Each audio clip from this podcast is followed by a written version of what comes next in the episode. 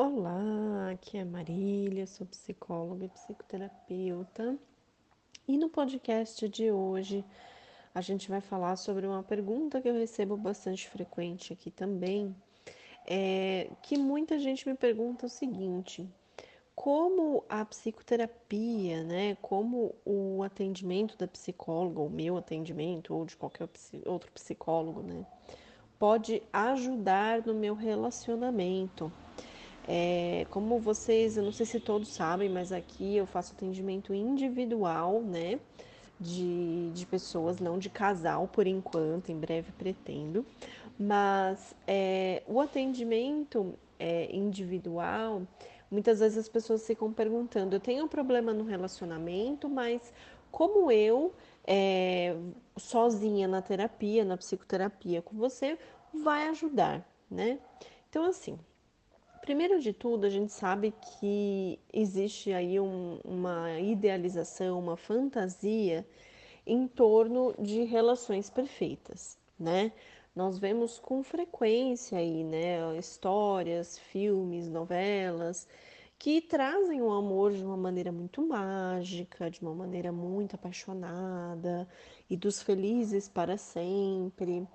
Mas é, a gente percebe que na vida real não é bem assim que acontece, né?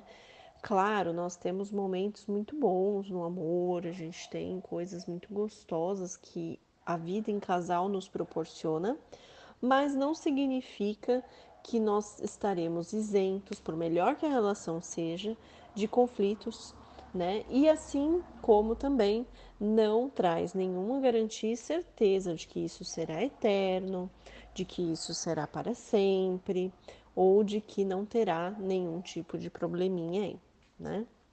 Então, quando a gente pensa sobre uma relação, um casal, nós estamos falando sobre duas identidades, duas pessoas, duas histórias, duas formas de ver o mundo, duas formas diferentes de ver as coisas né, que acontecem na relação, duas formas de enxergar o próprio amor em si, né?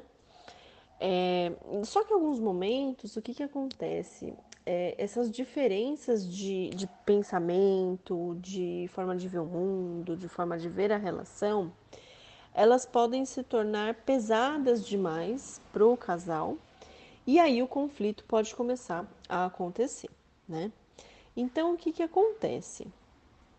Conflitos eles são sim é, normais para o relacionamento, né? Eles são esperados e eu considero até mesmo que conflitos eles são importantes para que o casal se conheça melhor, para que o casal possa trabalhar em resoluções de situações que proporcionam um conhecimento mais aprofundado um do outro, né? Então, é, as pessoas depois de um conflito, depois de conseguir se resolverem e tudo mais, é, geralmente as pessoas se sentem mais próximas do outro, né? Se sente mais íntimo, porque entende o que o outro estava pensando, o que é que aquilo tornou, né? Aquela situação que te chateou e aí ele entende melhor, poxa, ela não gosta disso, ela não gosta daquilo, né? Então o conflito ele vem num momento onde alguma diferença acontece entre o casal e aí é necessário que eles, né, as duas pessoas trabalhem para resolver né? Só que o que acontece? Uma das partes, geralmente, assim, que eu percebo no consultório, é bastante frequente ali, né?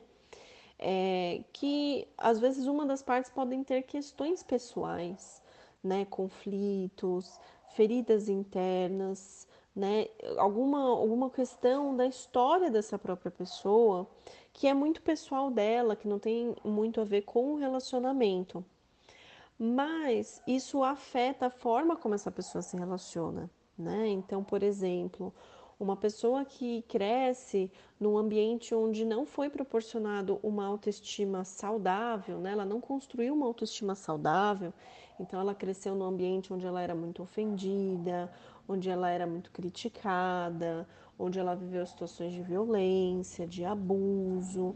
Tudo isso contribui para que a autoestima seja construída de uma maneira mais frágil, né, mais insegura. Então, quando a pessoa ela cresce dessa forma e ela começa a se relacionar, é muito comum acontecer da pessoa é, deixar isso aparecer no relacionamento, né? Então, por exemplo, é, numa situação de ciúme, a pessoa pode ficar muito abalada, numa situação de ameaça mesmo do relacionamento, às vezes a questão do controle, às vezes a questão dela não se sentir suficiente no relacionamento e ela acabar exigindo demais do outro, né? Atenção, carinho, é, é realmente o investimento do outro que às vezes ultrapassa o limite do natural, do saudável, né? Então, é, muitas vezes é importante a gente olhar primeiro para a gente, né? Para depois começar a entender os problemas no casal, né? Na grande parte das vezes, e eu vejo assim que muitas pessoas me procuram e falam: Ah, eu queria fazer uma sessão em casal, e aí eu vou entender o que é que está acontecendo. Na verdade, são questões pessoais de cada um né? Às vezes a pessoa teve as vivências dela e isso acaba atrapalhando porque o, o passado ainda está no presente, né? Então tem até um podcast falando sobre isso. Se você não viu ainda, corre aí, volta as mensagens ou vai lá no Spotify, no Castbox, que tem o passado no seu presente, tem um podcast só disso. É, então, o passado, ele estar no seu presente, ele pode sim impactar a sua relação no hoje né? Então, quando eu falo sobre o autoconhecimento, o autoconhecimento ele vem no processo da psicoterapia, que é o que? Esse atendimento com o psicólogo, né? Que a gente tanto fala aqui, né? O autoconhecimento ele é essencial para você que quer construir relações saudáveis, né? Se você já vem de um histórico de vida onde você está passando por situações que parecem que se repetem, Parece que todas as pessoas com quem você se relaciona fazem a mesma coisa com você, te maltrata, te desvaloriza, te desrespeita, te trai, né? Que você acaba nunca tendo uma relação assim duradoura, que sempre tem alguma questão que acaba fazendo com que as relações que você tem acabem. É, com certeza existe um ponto aí que a gente precisa olhar na sua história. Não está exclusivamente relacionado ao outro o modo como a gente também se relaciona também faz com que as relações possam ser afetadas, né, pelo nosso modo como a gente é dentro desse relacionamento, né? Então, é, a psicoterapia, ela vem nesse propósito do autoconhecimento. O que, que é o autoconhecimento? É você entender você mesmo, é você começar a prestar atenção na sua história, é você começar a perceber os seus comportamentos, é você ficar atento às suas emoções, é você ficar de olho no modo como você lida com determinadas situações de estresse, com momentos de ameaça, por exemplo, no relacionamento, né? Vai, uma situação de ciúme, é, que você se sente ameaçada porque parece que outra pessoa vai roubar aquela pessoa com quem você está é, também proporciona o, o espaço para você cuidar da sua autoestima, para você cuidar das suas inseguranças, para você cuidar dessas dores que com certeza você vem carregando ao longo da vida. Ninguém é, passa a vida totalmente leso, né? É, todo mundo tem alguma coisa que é aquele, aquela dor mais pesada, aquela coisa que realmente cutuca ali no fundinho da sua alma. Então, é, quando essas coisas te, que te cutucam, que te machucam, que te afetam, é, impactam no modo como você se relaciona, né? Quando você está no seu relacionamento e você percebe que essas coisas acabam atrapalhando, prejudicando a sua relação, é o momento de você procurar ajuda, é o momento de você procurar uma psicoterapia, né?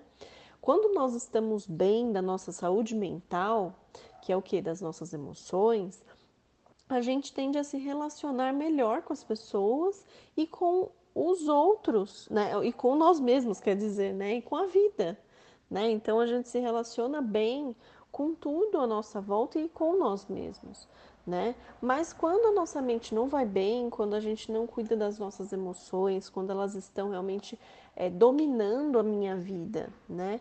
Quando as minhas emoções fazem com que eu tome decisões que muitas vezes me prejudicam, quando eu acabo tendo muito medo de perder as pessoas, quando eu tenho medo de dizer não, quando as emoções controlam o modo como eu me relaciono, né?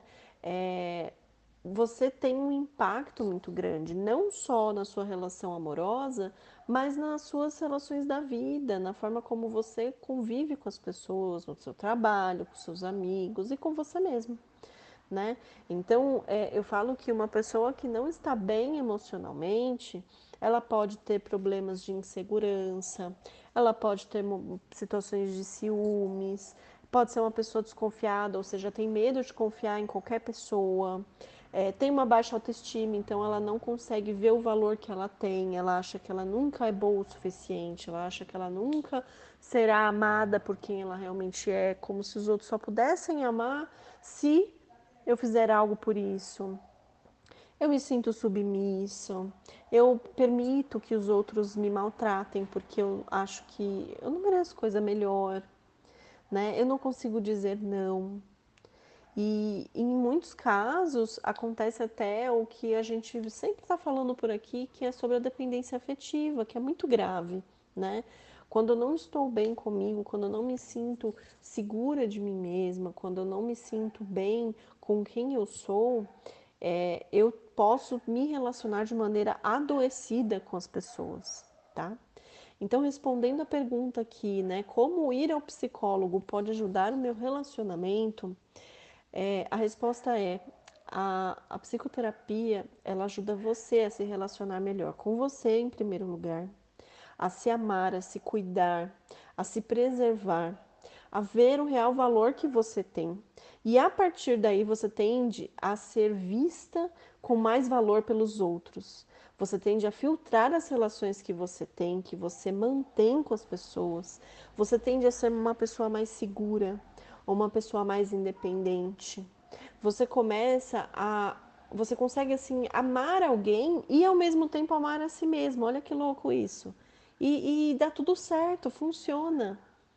Você não precisa é, doar você mesmo 100% do tempo. Você consegue fazer esse amor funcionar, você consegue fazer esse amor, você consegue curtir o amor de uma maneira muito, com muito mais saúde e de uma maneira muito mais tranquila.